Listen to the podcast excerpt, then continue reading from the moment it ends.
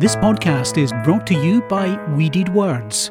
WeededWords.com. Custom apparel decoration and intellectually appealing design.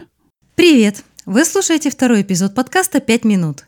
Это подкаст для тех, кто учит русский язык. Меня зовут Евгения Власова. Я лингвист, я даю уроки русского языка по интернету. Сегодня я расскажу про 8 марта. Чуть больше века назад женщины в Америке, Европе и России стали отмечать 8 марта как День солидарности и борьбы за свои права. В Советском Союзе, а теперь и в современной России, борьба за права женщин постепенно перестала быть главной темой этого праздника.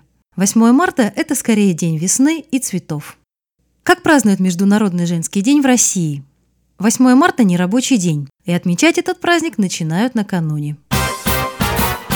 Многие предприятия и компании устраивают праздничные вечеринки. В современном языке есть специальное сленговое слово – корпоратив – corporate party. Мужчины готовят женщинам-коллегам подарки, например, цветы, конфеты и шампанское. Для женщин корпоратив на 8 марта – это повод сменить скучную зимнюю одежду на яркое нарядное весеннее платье. Сотрудники могут пойти в ресторан, а могут накрыть праздничный стол и устроить вечеринку прямо в офисе – в России сотрудники не платят за вечеринки. Как правило, все оплачивает работодатель. Все пьют вино, танцуют, поют, в общем, весело проводят время.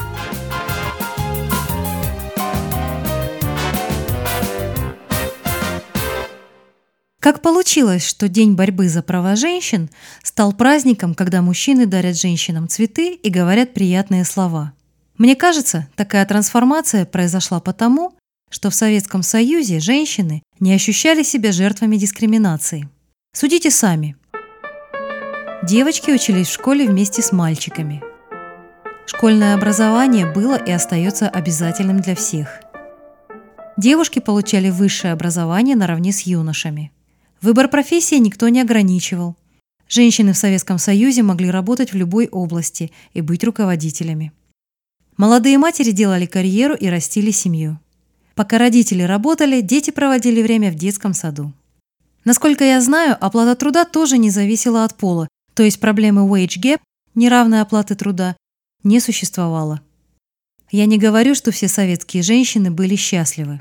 Социальный статус – это еще не гарантия счастья. Об этом как раз рассказывает популярный советский фильм «Служебный роман». Героиня фильма – сильная, умная, независимая женщина. Она руководит большой организацией – она приходит на работу раньше всех, а уходит с работы позже всех. Она одинока и несчастна. Главный герой – мягкий, робкий, одинокий мужчина, работает в подчинении у главной героини. Может ли у них получиться роман «Love Affair»?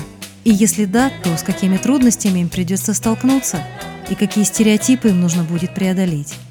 Если вы хотите понять, как было устроено советское общество и какие стереотипы в нем были, не пожалейте времени, посмотрите этот фильм.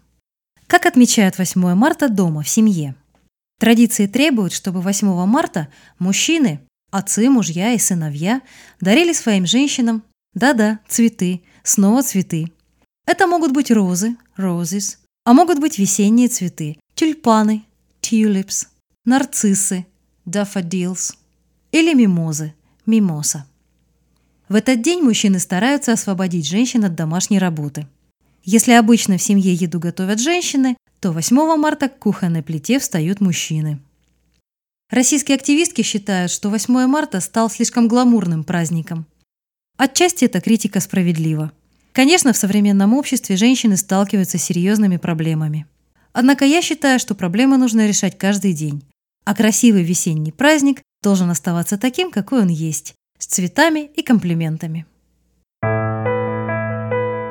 Вы слушали второй эпизод подкаста «5 минут». На сайте Proper Russian вы можете найти полный текст, перевести незнакомые слова и послушать весь эпизод заново. Кстати, подкаст «5 минут» теперь есть и на iTunes. Подписывайтесь и не пропускайте ни одного эпизода. С вами была Евгения Власова. Следующий эпизод выйдет в пятницу, 13 -го. Я расскажу вам про суеверия и приметы.